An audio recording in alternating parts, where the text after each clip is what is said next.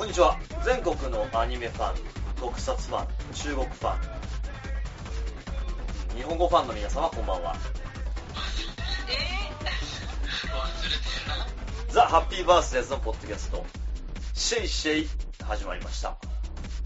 お相手を務めますのは先ほど水を盛大にこぼした砂の粒とえー、昨日初めて、えー、睡眠促進剤というのを飲んで、おーとてもこう気分があんまり良くないベティと、はい。会社に自分の席があってちょっと安心したキーボードの仕事です。おーよろしくお願いしますよろしくお願いしまお願いします。そうですねあ休みが終わったんですね塩さん終わっちゃった。す。でもあの、会社に席があってよかったよね、本当に。一応、うん、ちょっとドキドキしましたけど。次の休みはいつですか？来月あたりに多分2週間ぐらいいなくなるんじゃないの？うんないないない。もう、もう、もう、今年はございません。来年です、多分。来年。1そして月ぐらいですかね。メリーさんは睡眠促進剤を飲んだんですか？そうそうそうそう。あの、何？えっ、と、ドリ、え？ドリミンっていうの？あーと薬局で薬局でもらうとレンドルミンですね。あーそれのと同じ材質が使われているっていうレスタミンっていうやつ？ほう。これ、うん、見える？くすあレスタミンお見えます見えます。あ市販なんですね。市販のやつ。おおどう第二第二類医薬品って書いてあるね、どうでした？これえ？いやよう寝れたわ。ああやっぱりね。うん。薬と。そうですでも実は私も昨日似たようなの飲みましたよ。どうせスリープウォーターでし 違う違う違う違う。あのね、えっ、と、何やったっけ？快眠サプリみたいな。ほうょほうほうへそんなやつ。はい。あそれよかったの？やっぱ寝れました。あそれ気持ちの問題かもしれません。100均で売ってるみたいなやつ？な、なんかあれですね。不眠の3人。最近あの何？砂の粒さんの影響を持ってですね。そう。はいはい。多分うちらもこうすごいこう何？睡眠薬っていうもの睡眠促進剤なのかな、そうですね。そう。砂の粒さんのおかげで。そう、そう、目覚めました。俺はまあ私そんなに人に北海道で。ああそうだ。こんなにラジオで言うあれだけどまあの私も私もまあ結構飲んでるんですよね。えなんでラジオで言っちゃダメなの？こいいですけど。やなんか。ばいや別にそんなことないでしょ別にいいんですけどね。え？別にいいんですけど。まあなんか。売られてるんですからね。あいやいいんですけどね。あのあなんかそういうそういうの飲んで寝てるんだってなるじゃないですか。いや俺今回初めてだよ言っとくけどお二人はいいですよ。だってスリープウォーターのこともその今日の薬のこともなんていうか今の流行みたいな感じじゃないですか。かこのこの砂の粒だとなんかこの人砂の粒だけが日常的にそれを欲しているみたいな。まあ欲してますけどね。なんかたまに医者のところに脅しにかけたとか言ってなかった？そんなこそんな言い方しないでください。それははい。まあでもまあ時々もらいに行ってまあそんなにね毎日毎日バカスカ飲むんじゃなくてまあ時々ね眠れない時には飲むんですけども。さあはい。ね。い。やいや。それはともかくとそれはともかくじゃあ今日のねテーマですけれども今日のテーマは塩さんから発表してもらいましょう。そうですね、はい本日のお題は？じゃじゃん。私たちが中国に来たきっかけ。うんうーん私たちが中国に来たきっかけいや、あの、これがですね、私が本当に中国に来る前かな？なんか、とにかく気になったんですよ、他の人の。えーそう。おそうですかだから、ね、もし、もしこれを聞いてて中国に興味あって、今後行きたいとか思ってる人がいたら、お参考になるのでは。おおいや激しく参考になると思いますこれに関してはでも俺が一番ねあの何ありきたりだと思うので非常に。いやいや、私もありきたりですよ。俺結構ありきたりじゃないと思います多分。じゃああのとりあえずあの何？えっ、と砂尾粒さんを締めに持っていくというそうだね。わかりましたでは一番手は俺かじゃあ。年の方でいきますか？はい、お願いいやします。最近最近いつも私だからどうぞあ、あ、そう？はい。えっ、とね、僕がね、一番最初に来たきっかけっていうのは、はい。えー、私昔あのそう、俺も知らないな。はい。はい。うん。これ多分聞いたことないですね。こんな何してるえ僕多分聞いたことないですね、これ。ベッティさんに。あ、あ、そう？多分ないと思うな。最初のきっかけは聞いたことないと思います。最初のきっかけはだからあの何？だから普通にサラリーマンやってたんですよね。一部上場の、うん、結構でかい会社。そこのところに入っておりまして、えーそこのところで、えー、と国際部に入ったんですよ。ほうほうほう。事。例で、う。んえー。で国際部に入ったおかげで、えー、と中国の方にこう仕事があるよと、ほうん、他にもあとアメリカの方とヨーロッパの方になんか視点があるんだけれど、うん。えーまあ今動いて一番でかいのが動いてるのが中国だと、う。うん。うん、でそこのところにちょっと1週間ぐらい行かないかと。うん。見てこいよと。うん。経験経験のためにと。うん。それでこう何生かされたっていうのがね、うん。おー、あそうなのもう仕事でですかね。仕事だよ仕事。うん。普通に。じゃあ駐在で来たんですか？駐在じゃねだから1週間の予定だあ、出張か。出張？出張で。であの出張でそれが大連かなほうほうほうんうんあの先週言ったさあのなんだっけ？えっ、と凍えた凍えたあのホテルう。ああ、はい。はいはいはい。電気もなく水もなくっていうはい。それのホテルにずっと泊まってたんだよねああ、そうなんですか。当初1週間の予定だったのがさ、えー現地に着いたその日に2週間あ3週間ぐらいはいないとダメだよねっていうふうになって3週間になって。えビザは？え？ビザ。ビザ？うん。だからあの普通の何、えっと当時まだね緩かったのよそこら辺が、うん。へえすごく緩そうですね。だからあの普通のビザでねこう何？来れてそれ、1900何年ですか？あそう、90、何1990何年の。1年。おー。うん。じゃあ、あれです中か来たくて来たってわけじゃないんですね。来たくて来たっていうわけじゃないんですね。ないよないよ全然。うーん。最初だから俺来た時さあの飛行場のあの飛行機降りる時に、うんあのなんつうの大連の街並みをこう見てねうん。すごいなんつうのかな灰色っぽくってさ、うーん。10もう今でも覚えてる12月の1日に入ってきたの、うんうんうんうん。うんで上方からこう見るとなんかすげえ灰色っぽくって、うん。なんかものすっごい偏僻なところに来ちゃったなとか思ってうね。それは僕が来た時もそう思いましたね。ああ中国の最初の印象って灰色ですね。俺も灰色俺もそう思った。なんでかな。へうん緑がないじゃんそうですね。非常に少あない。まあ緑があっても灰色なんだよ、うんうんうんうん。なんかもやーってしてる感じですよぼんやね。ぼんやりとしたね、うん。うんそれは、それだって今でも結構、日本とか、まあまあね日本とか行ってね、帰ってくると、あ、灰色だなって思いますもんね。ああのなんだっけあの逆にさあの何えっ、と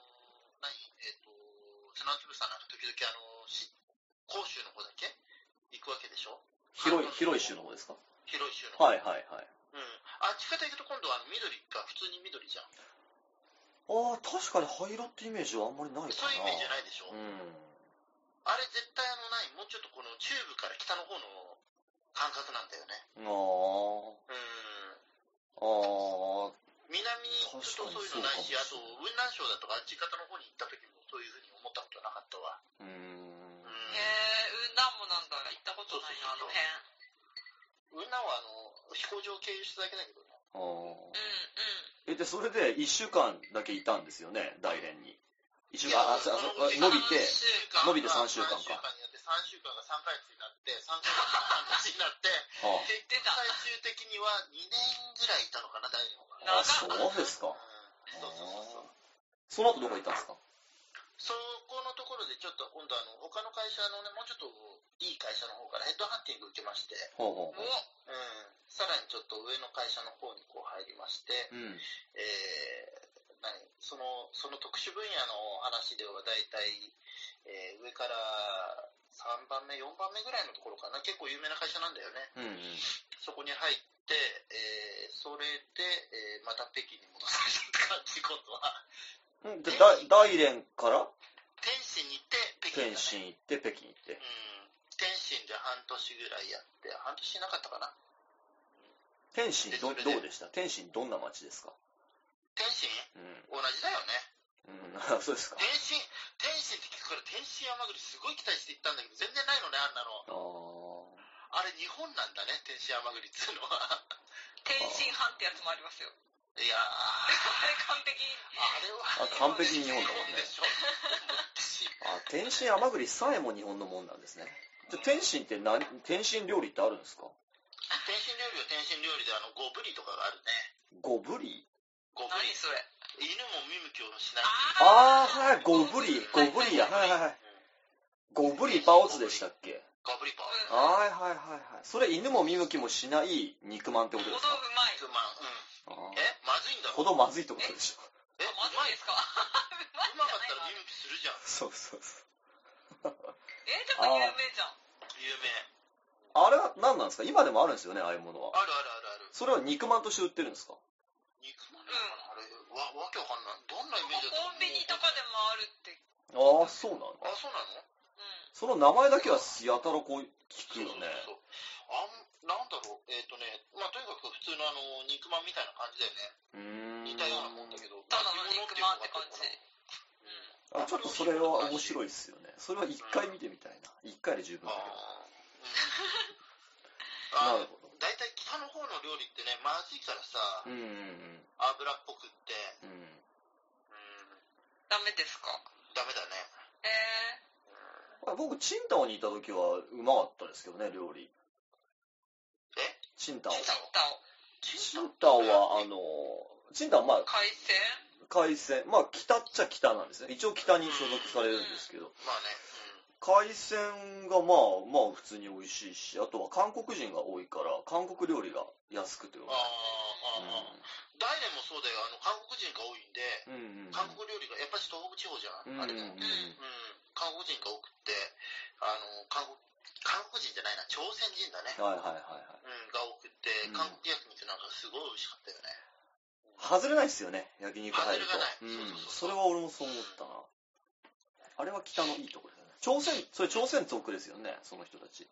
そうそうそう、朝鮮族。日本語結構もう喋れる人とかいました。う僕のい、あ、いたね、いたね、いたね。うんいたいた。うん。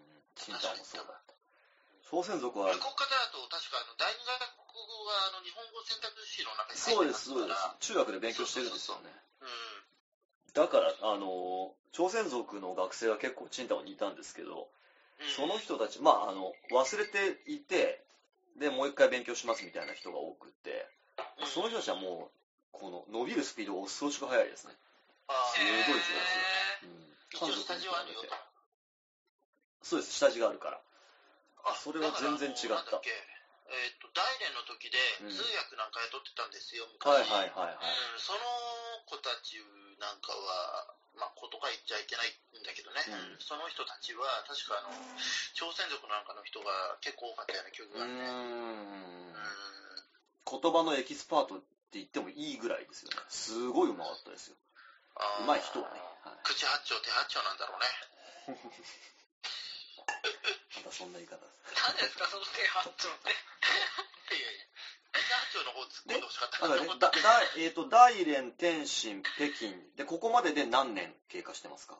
これで全部で5年ぐらい。?5 年。うん。そして、5年ぐらい行ってんね。その後その後？ははい。その後俺もう中国やめてくれっていうふうにさ、言って、はいうん、行きたくねえと。はあ、はえんで、一回中国からバイバイしてんのかな。あ、うーん。え、どこ行った？えーっと、隣の部署の係長、課長か、課長があの、何？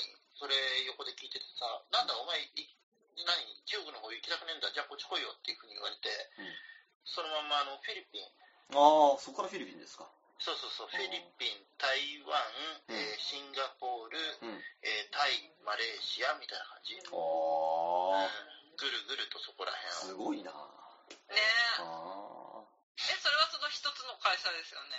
もちろんもちろんもちろん。あ。へうんえ。で、蘇州。で、えっ、と、台湾で、その会社を抜けたん。ほ抜けた。抜けた。で、台湾で一回、えー、1年半、2年ぐらいかな ?1 年ぐらいかな ?2 年ぐらいのような記憶があるな。えー、自分でこう、何、仕事をやっててね。はうん。で、えーっと、そこのところで、えーっと、知り合った友達と上海で会社を作りまして。はいうんえーそっからまた中国に戻ってきちゃったっていう。うーん。来 ちゃったよ。じゃあ、それは望んで戻ってきた感じですか？望んでというか、あの、成り行き的に。あー。うん。望んで？望んではないよね。あー。成り行き的に気づいたら上海だったってことですか？そうそうそうそう。ああ、今日も飲んでますね。ねえなんかガブガブ飲んでるよ え？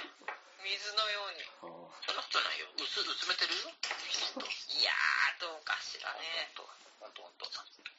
えー、すごいな改めて聞くと、ね、なんか断片断片ではよく聞いてますけど、こうん。うやってまとめていただいたことなかったので、あ、そうだったっけ？うん。うん。あーすごいな。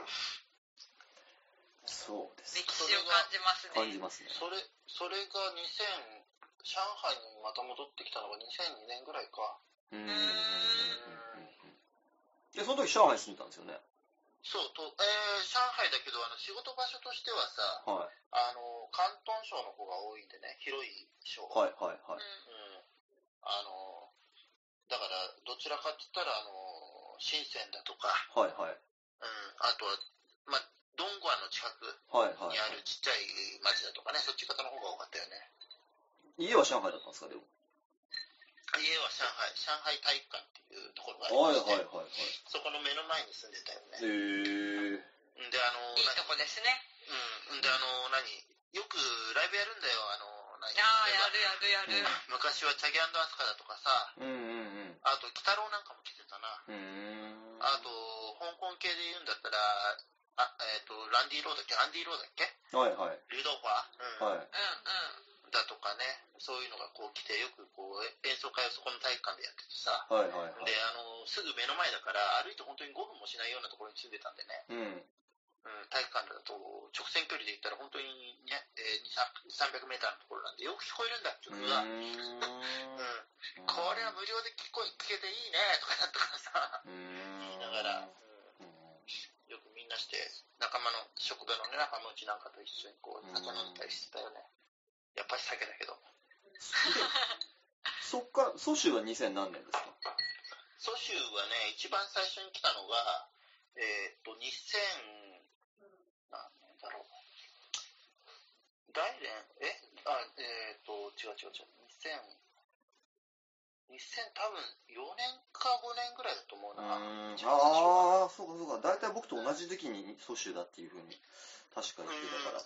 そうそうそうそう、うんまだあの、なんだっけ、真空の商業街がきちんとできてない、はいあの、はいアーチが最初のできてたぐらいかな。はあ、はあはで、まだあと、なんだっけ、あそこのあの、えっ、と、高架が全然できてないようなあ、頃。はいはいはいはい。うん、はい作ってる最中なのか、もう道もぐっちゃんぐっちゃんでさ、はいはいはいはい。その頃だよね。あうんその頃は僕も、なんとなくわかるな。そうですか。た多分3年とか、3年、4年ぐらいだと思うんだけどね。ん。高速道路がまだなかったわ。えー、なんかよくたまに聞くけどその時代なんだ下の道をのガタガタガタ道をこう、うん走ってこう、そうでしたね。蘇州から、蘇州、え？蘇州じゃねえや、上海から蘇州まで3時間とか4時間かかったよね、曲うーがあるんだよね。ん。あー遠い蘇州から上海まで、あの、ガオティがなかったから、あガオティっていうのは、ガガオティオティってのは新幹線のことなんですけ新幹、ども、うん、新幹線はなかったし。なかったから、バスで行くのが普通でしたね。そうだようね。ん。えバスかもしあれは普通の電車っていうか乗りたくないもんだって。環境的にバスの方がまだ良く乗ないったことないそれまだあれ普通の電車で確か1時間半だっけ？とか、そんぐらいですそ。れぐらいだったよ。えなんか列車によって違うけ ?1 ど。時間、あ、そう、1時間ぐらいなの今。今も多分1時間あー昔1時間半だったような記憶があんな。へえなんかだって、バスの方が手続きが簡単な感じがするじゃないですか。まあ、その頃なんですけそうど。だから、バスを選んでたけど。いや、バスの、バスの方が正解じゃない、多分。うーん、どのあ、ぐらい？どうだろう。2時間、3時間かかりましたよね、確かね。すごいかかったよ。うん。えー、遠いなとか思ってね。うん今だと上海まで何分 ?40 分？30分で行きますね。30だね30分かかんない時もあるな。今通う、通う、通えてますからね、私は。通えるぐらいの距離だってことですよね。なるほど。ああ、非常に重い、お重いというか一。番最初にでも俺蘇州に来たのってもっと昔だね。え旅行で来たんだけど、ああ、旅大連行大連から。なんで蘇州に旅行したんですか？蘇州有名じゃん、関山寺とか。おーおーおー普通にそういうのを見るので。それだけで。えこの前僕、蘇州夜曲って初めて聞きました。え？蘇州、蘇州夜曲ってあるじゃないですか、曲が。あるあるあるある、はい。ええ。それ、なんかいや、蘇州に行くんですみたいなこととか、蘇州にいるんですっていうことを日本の人に伝えると、大体その、まあ、年かなり上の人たちですけど、ああ蘇州夜曲の蘇州ね、みたいな。蘇州うん。そうそうそう。そうですって言いながら全然聞いたことなかったんで、ああ。いい歌でしょ？うん。ちょっと印象あんまり薄いけど。まあね、うん、そう私でも中国っつって無尺なんとかっていうのを言われる。無尺なんとか？うん。っていう歌ないです。あ多分それ。その歌は知らん。むななんですか？無尺なんですか？そのようなやつだと思ったら、無尺旅長だっけ、うん、ななんかわかんない。あそんな歌もある誰かの歌。え、同じ人歌ってんじゃないの？あれ。いや違うよ。多分お男性じゃないですけ？ど違うかな？無尺なんですか？どうなんだろうね。無尺旅情？無尺母情うん。無尺旅長無尺旅情。わかんない。無尺ってあの無尺ですか？そうそうそう。そうそうそう。えーっとね、歌歌ってる人が、えーっと、大型対策って書いてあるな。全然知らない男。性なはずわからん。全然違ったね。わからん。うん。そう知らない古いよね。え？だと思う演歌かなじゃないの？うん多分。うん。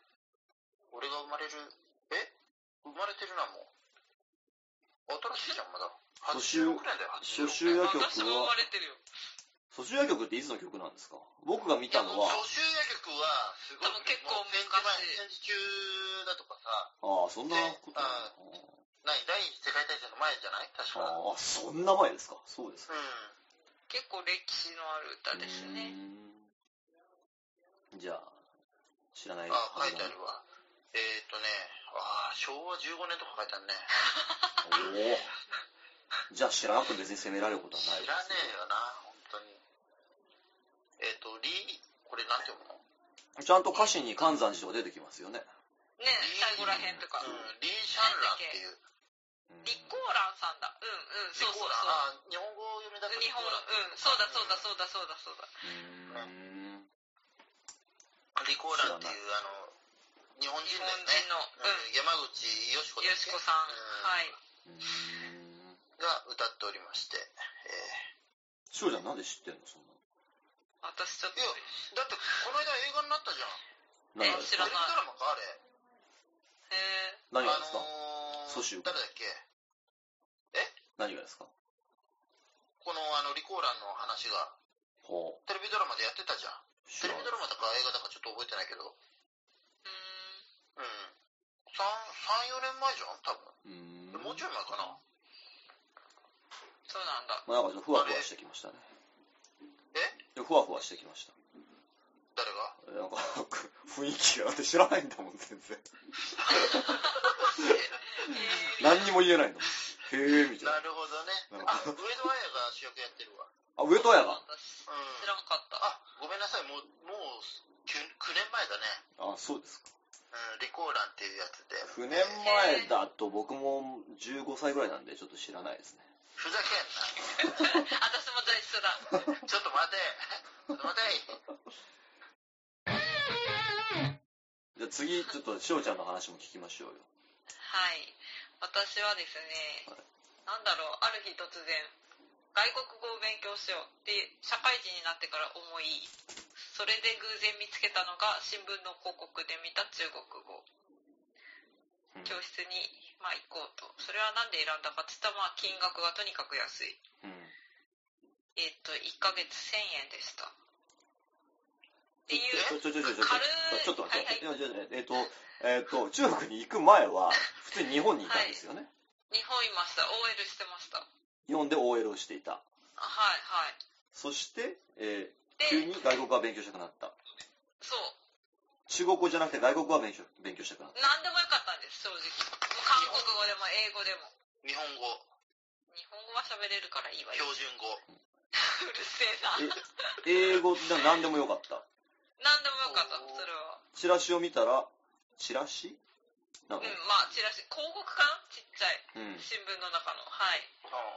そこに、中国語中国語って募集みたいな。生徒募集みたいなのがあって。産業広告みたいなところ。うんあまあ近いものある5行ぐらいかな。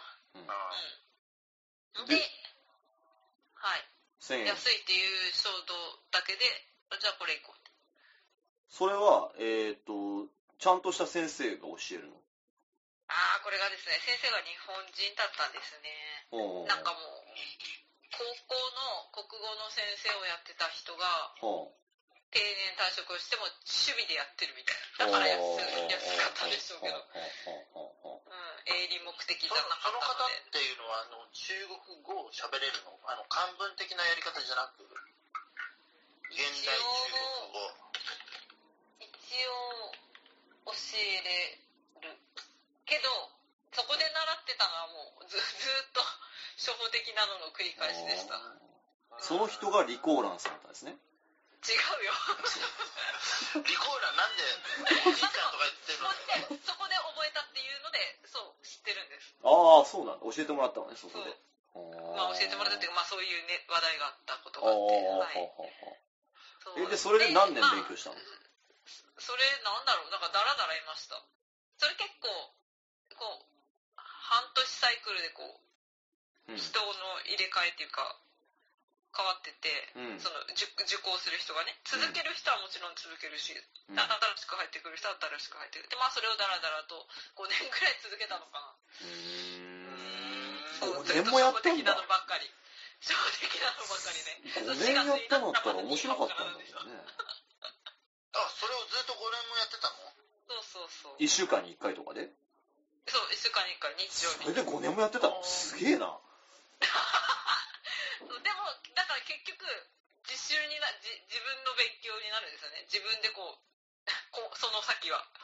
そういうのでそういうのでこう調子に乗ってこう中国語検定とか HSK とかを日本で受け入れてどんどんどんどんどんって受かってああ中国に行きたいなって思ってそれがむずっともうムラムラと3年ぐらい。結結構な長かったな。なんで外国語を勉強しようしたかったの？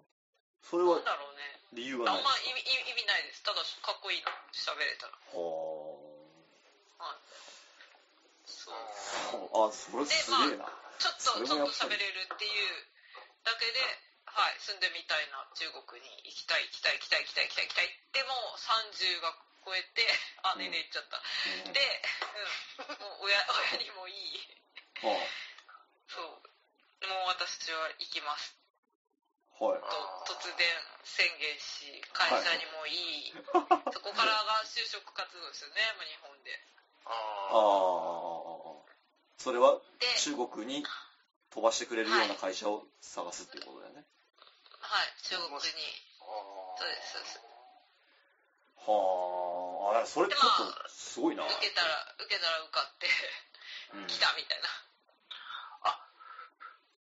でも、なんか、それもわかるよね。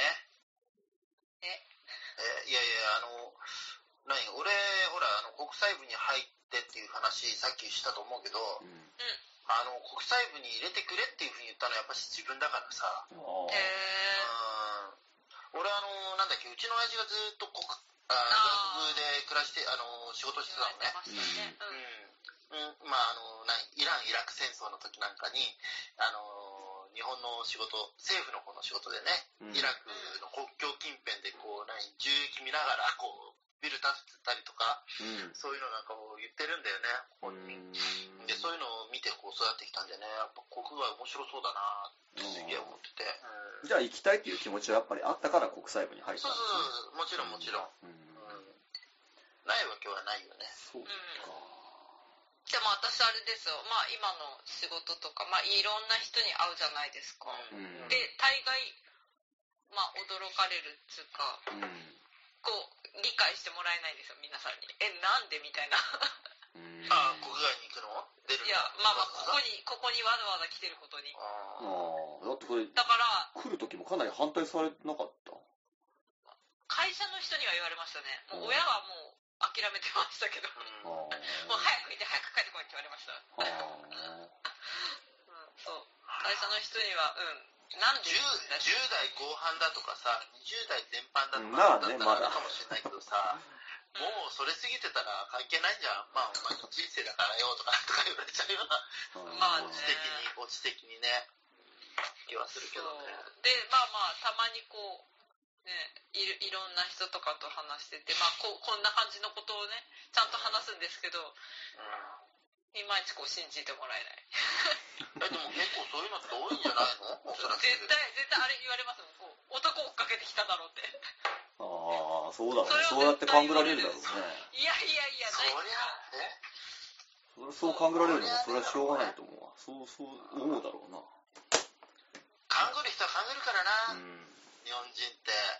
いやだってそういう人が多いじゃないですかっておめちゃ多いよね。なんでこんなにこう何人の噂話勝手にでっち上げるの好きなんだろうとか思う時って多くない？まあ本当にまあなんていうか日本人が少ない中で過ごしてるとやっぱり噂が回るのが早いし根も葉もの噂が出たりしますもんね、ね。うんよかった俺あの日本人とかなりこう距離取って そんな距離取ってんですか？最近はだいぶ近い近いけどねこれで。うん。へえ一時期一切交流なかったからさ数年。うんへえそうだったんだ。そうそうそうそう。そうか。日本語忘れちゃう時があるんだよね。中国語で喋ってた。そうそうそうそう喋ってるっていう。その中国語教室であの勉強した中国語はこっちに来てからこう役に立ちましたか、ああもう全然喋れなかったですね。所詮はやっぱこうこう筆記でうん。勉強しただけだなっていうオチでした。あでもか書くのとかあの読むのとかっていうのは随分5年も行ってたからかなり鍛えられたというか。いやそうでもない。そうでもない。そうか、やっぱ実践ありきじゃない？言語って。うんまあ。なんだと思いますよまあその環境に飛び込むのが一番のあれですよね。それはそう思います。でもあれですよもう私3年ぐらい経ってたけどこう家族とか周りの私の知ってる人たちは絶対あいつもペラペラだぜとか思ってますね。ペラペラじゃん。いやいやいや全然ダメ。喋れるじゃん、うんやべえペラペラじゃん。うんうんまあね。そうですか面白いね。面白いですね。いや、だってこれ、僕僕ら3人は多分、あの、ほら、まあ、蘇州とか上海にいる方たちだと、やっぱり会社で、駐在で最初に来るっていう方がもうほとんどじゃないですか。うん。まあ、8割以上、まあ、そうですけど、まあ、ちょっと違うじゃないですか、ベッキーさんはまた。あその後が違うだけでさ。あその後が違うだけできっか。けは同じだよね。そうですねなんだかんだ言って、うん。でもそれで駐在で来て3年とか長く、まあ5年とかで帰る人がほとんどだったりしますよね。ほとんどだよね。うん。うん。その中、1990年前半からずーっといるっていうのは、すごいね。すごいですよね。ずっといないよ。あはい、抜けてますけど。まあまあまあまあまあまあまあ。ずっといないよ、うん。でも戻ってるから。俺うん戻ってきちゃったね。うん。そうですね。なかなか。抜け出せないねそうですなんでだろうおかおかしいな俺中国大嫌いなのによく言ってますよね。ねうん信じられないあのねあの何長くいればいるほど嫌いになる国ってあるんだよね、うん。うん、それはここですか？ここだね あのフィリピンだとか台湾うん。あ、まあ、シンガポールもそうだしさ、あとうん他の国、まあ、香港、えー、とインドネシア、インドネシア行ったあんまりこう旅行でしか行ったことないけど、うんタイ、えーマレーシア、はい。これどこ行って仕事しても、どこで行って仕事しても、いればいるほど面白くなるんよ。えーうん。うんこっち違うんだよね。いればいるほどこう、ムカムカしてくるっつうそれは、それは何なんでしょうね。何なんだろうね。僕も確かに10年ちょっといますけど、いればいるほど、嫌になっては別にいないけど、いればいるほど好きになってるっていう感覚はないですね。ない。うん。嫌だともまだ思わないけどな。でも好きになるっていう感覚はないなない。俺はないね。それはなんででしょうね。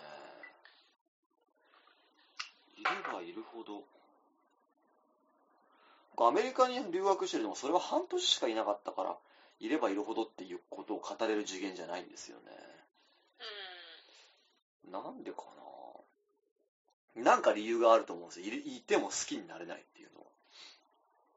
なんだろうえ、じゃあでも日本にいたら、まあ日本はでも自分の国だから自分の国だかららなんかそういう感覚じゃないですよね。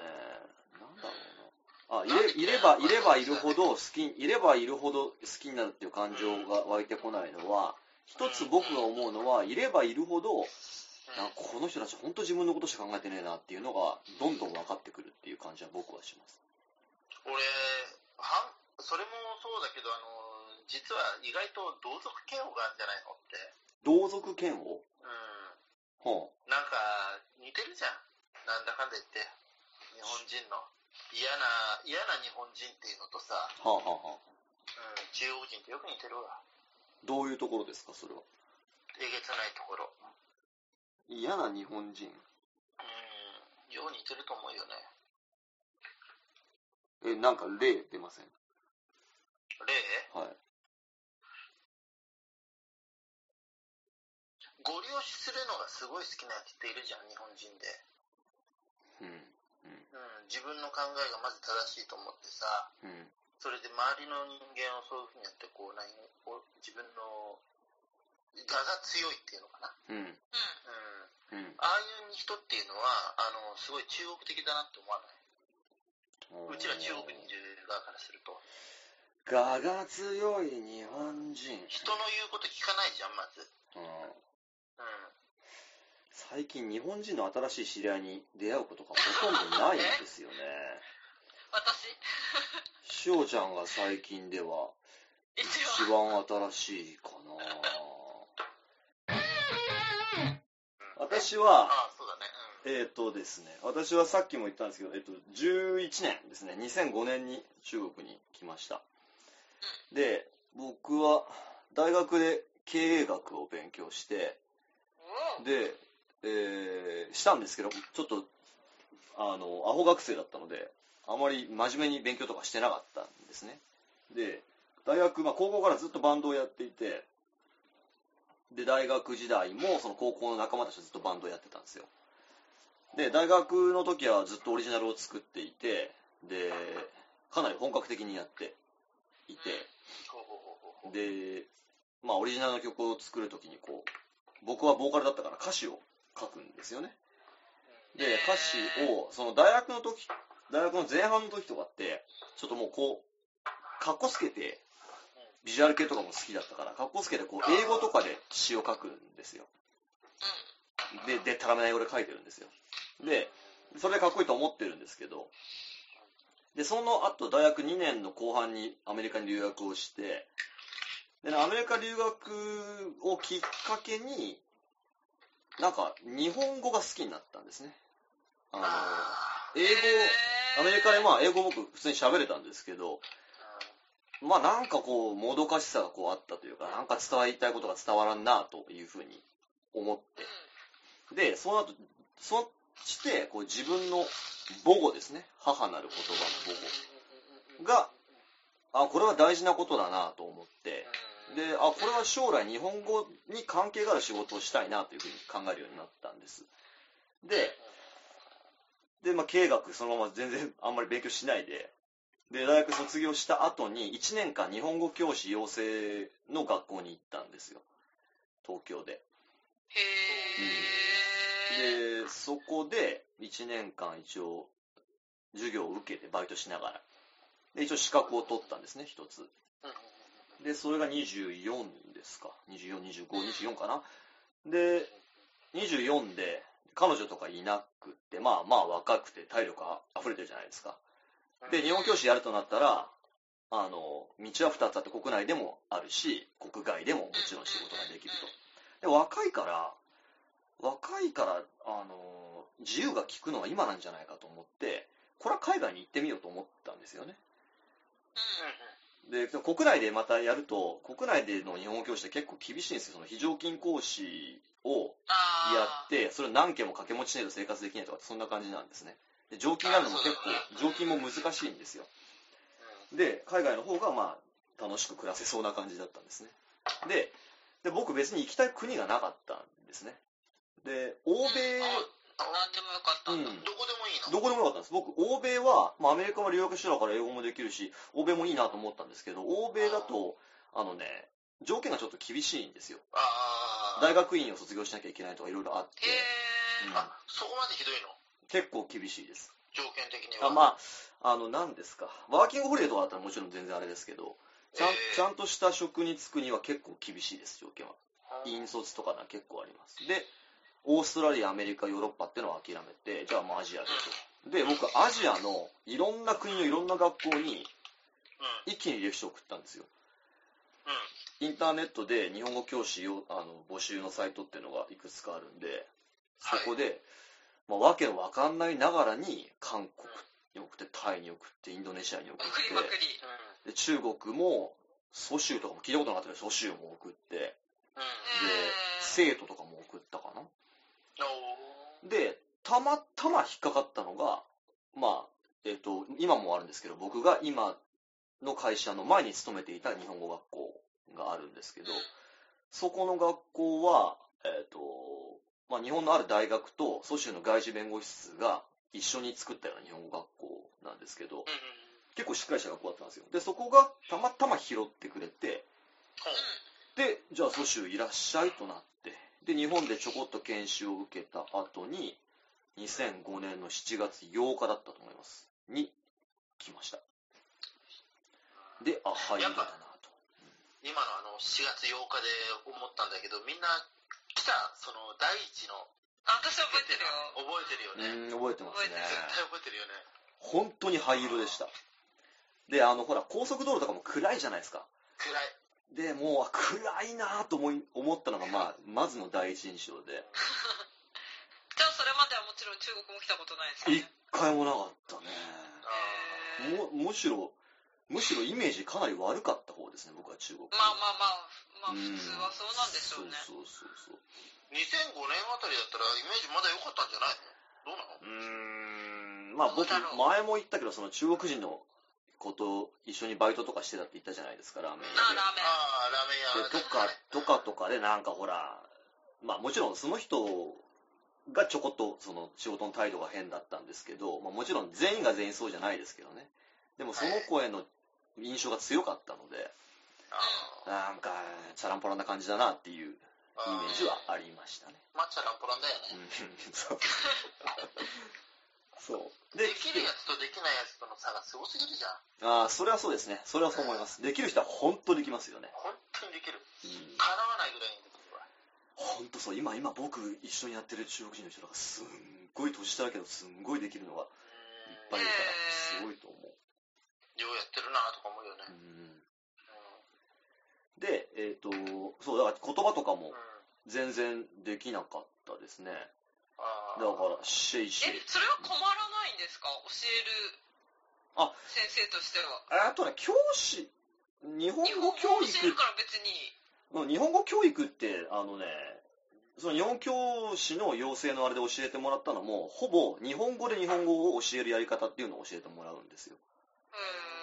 まあ、結構絵を使ったりとか、ジェスチャーを置くとか、そういうただのそういうことなんだけども、だからそれがあれば、うん教師の仕事をやる自体ではそんなに困らないですね。だからどこの国でもいいですね。そうそうそうそうそう。だからその養成講座に行ってた人でも、あの、卒業した後に、もういろんな国に散っていきましたね。言葉ができるとか関係なく。うん。それでだから、たまにその卒業生で集まったりしますけど、それはいろんな国の話が聞けて、面白いですね。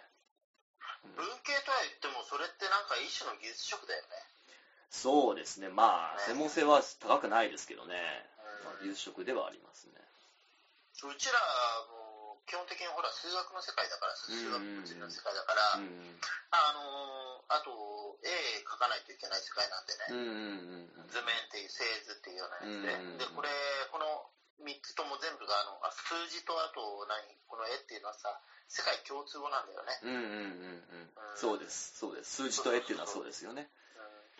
だから、あのー何、突然、例えば、あのわけのわからない同ツ人なんかと、ドイツ人なんかと、うんうん。こう、話をしなきゃいけないっていうような時にも、うん。うん その、何、絵描いて、うんうん。あの、数式書いて、うん。結果書いて、うん。ほいどうだ？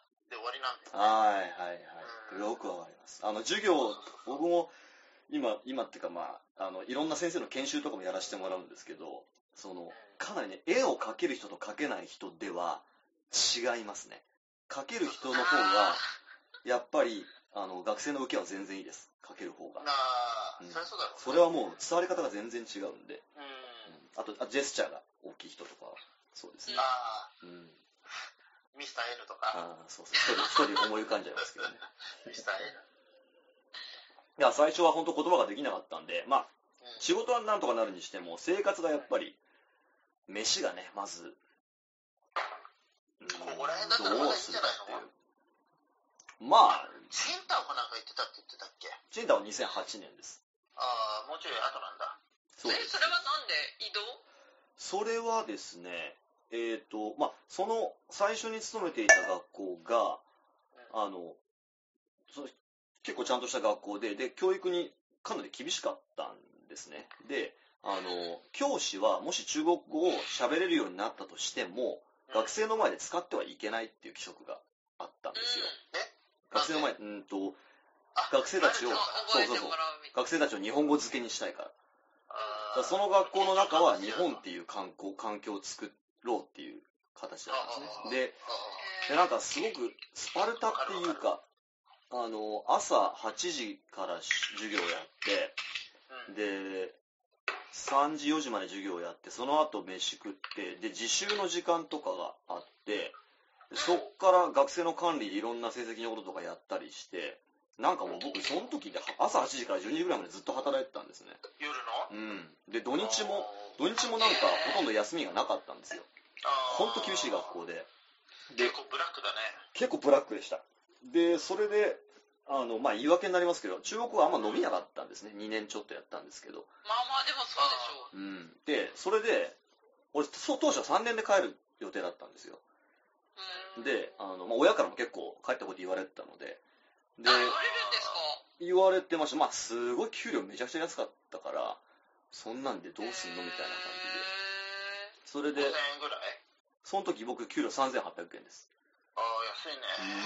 うん。めちゃくちゃ安かったです。まあ、寮とかありましたけど、それはもう、うんなん、うん貯金なんかできないですよ。で、それで、で、2年経って、あと1年しかないとなって、で、中古できないと。まあ、ほ、もう本当に片言しかできなくって。で、でも、でも、例えばその2年の中で何回か一時帰国してるじゃないですか。で、一時帰国中に友達とかから、えー、砂の粒くん、中国にいるんでしょ？すごい。じゃあもうペラペラなんじゃない？さっきの私と一緒だ。って言われるでしょ？で、いやいや、でも仕事が忙しくてちょっとあれなんだよね、とかって言ったら、かっこ悪いじゃないですか。え、そんなの知らないとなるから、これはいかんと思って、じゃああと1年は、ちょっと、ちょっともうちょっと自分の中国語を伸ばす時間に使おうと思って、えー、思って、じゃあ、まあ日本教師のいろははいろ一応覚えたので、その学校で厳しかったから。じゃあ、まあ、あの、ちょっと教師の仕事やりながら中国語も覚えられるような学校に移ろうと思ったんですよ。ほうん。でで、ちょうどその時に、まあ、今の会社なんですけど、今の会社はすごい大きい教育グループで、うんで、そうだね。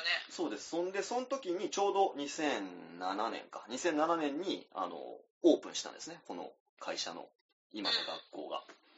で、で、そこで教師をものすごい数募集してたんですよ。60人とか募集してて、で、あ、これは落ちることは絶対ないだろうし、あの、全国にあるから、なんかいろんなとこ行けて面白いかもしれないと思って、で、ここに応募して、で、上海に、例のそのバスに乗って、上海まで面接に行って、うん。で、上海に行って、受かった後に、ちょっとどっか、あの、まあ、蘇州だ、蘇州にも分校あったんですけど、蘇州だとなんかちょっと育ててもらった学校が隣にあってその隣でやるのもあれだしあと蘇州じゃない方がちょっと自分の精神力も鍛えられるかと思うからちょっと飛ばしてくださいって言ってじゃあチンタオどうですかってなって。でえー。でチンタオ行ったんですね。ほう。うん。そうそうそうそう。あそうなんだ。えでそこで中国語が鍛えられたああもうそこチンタオ行ってからの伸びはそこが一番伸びましたね。なんでなんで？まず学校で中国語を話すから。えーとまあ、その学校自体が前まず前の学校と全然環境が違って中国語なんか使い放題だしに日本人俺しかいないんですよまず、えー。うん。であので僕一応その管理職だったのであの校長だとか営業側だとか市場部とかといろいろ話しなきゃいけなくってで向こう日本語できるわけないじゃないですか。でそれでいろんな仕事を中国語でやらなきゃいけなくなってそこからですね。それで覚えたのが多いですね。ああそうだろうね。うん。うん。わかるわ。そうそうそうそう。それも。日本人とかがねあのーいないところの方が伸びるもんね。本当に。いやぜ環境ですね。本当にそう思い環ます。境的には、うん。それはもう追い詰められてもうそうするしかないですからね、なるほどね。それが2007年うん、えーチンタは2000オリンピックとして2008年です、あうん。あちょうど盛り上がってましたそうね聖火リレーもチンタオに来たし。俺あのー今の会社ね、はい。うん。うん、入ったのあと関わりが出たのが2007年なんだよね。ちょうど。ほうん。でそこのところであの一回こう何まあちょっと特殊空調のねうん。仕事がありまして、うん。えーそこをやってたんだけどうんうん。技術者を探しててね。うんほんであのーなんだっけその後はまあ2008年の頃にはもうすでにあのマカオの方にこう遊びに行ってたっていうか仕事でねうん行ってたんだけど、うん。うん、2000それが2007年ですか？2007年、7年。うん、2007年。ちょうどそううんやめようって思ってた頃です。ちょうど、うん、その転換期の頃うんになるわけですね、あなたの、そうですね。うんあれはやめてよかった、本当に。本当そう思います。うん。で、まあ、で、それ。交流ができなかったら、やっぱしね、教えてても面白くないからね。言葉が。教わらないといけないし。言葉ができなかったんですか？言葉ができなかったらですか？いや、あまあ、あの、言葉にしろ、風習にしろ。ああ、そうですね。ねそうですよ。向こうのこと分かってなかったら、やっぱ面白くないんですよ。そうそうそうそう。そうそう。向こうのこと分かっているからこそなんていうか中国語を覚えたからこそああそうだよね。君たちの考え方だったら日本語の例えば自動詞他動詞とかってあるんですけどそういうのは分かりにくいよねっていうのが意識できるじゃないですか。そしたら教え方のアプローチが変わってくるのでだからそれは喋れる人が教えるのと喋れない人が教えるのは全然違うと思います。うん相手を知ることが第一歩だからね相相手に教えるための。そうですね。うん。名言ですねそれ。素晴らしい。ですそれ今日の名言出ました。今日のポッドキャストのえー、何しようかな。テーマにしようかな。でも知れば知るほど嫌いになるんだよね。あすごい。名言。本当にね。すごいですね。なんでなんでだろうな本当に。もう嫌になるね。相手を知ることが第一歩だが知れば知るほど嫌いになる。そうそうそうそう。なんてこった。なるほどわかりました。あそれあそれ今日のテーマでいきたいと思います。やめてくれよ。ということでした、ね。えー今日はえーしおちゃんからのしおちゃんから挙げていただいたテーマ。お題ということで、ね、私たちが中国に来たきっかけでお送りいたしました。楽しんでいただけましたでしょうか、うんね、中国にもしね、まあ、海外中国に限らず海外に出ようと思っている方がいたら参考にしていただければと思います。あそうだ。であのツイッターなんですけどえっ、とですねツイッターのそのハッシュタグですねシャープ。はい。ハッシュタグで、えー、と最初はなんだっけシェイシェイでつぶやいてくださいっていうふうに僕言ってたじゃないですか。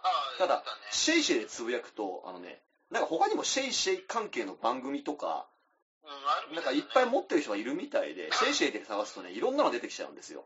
で、いろいろへ僕試したんですね。HBDZ とか。はいでもなんかね、ハッピーバースデーズとかなったんですけど、ダメだったんですよ。いろいろ出てきちゃって。で、あ結局落ち着いた先が、えーハッピー蘇州にしました。え？ハッピー蘇州。ハッピー蘇州そうです。えっ、と、それ、それしかなくって ハッピーじゃないかどうかともかくとして、ハッシュタグ、えーハッピー、カタカナハッピー、蘇州は漢字、ハッピー蘇州でつぶやいていただければ、ハッピー蘇州ですね。はい、反応できるようにいたします。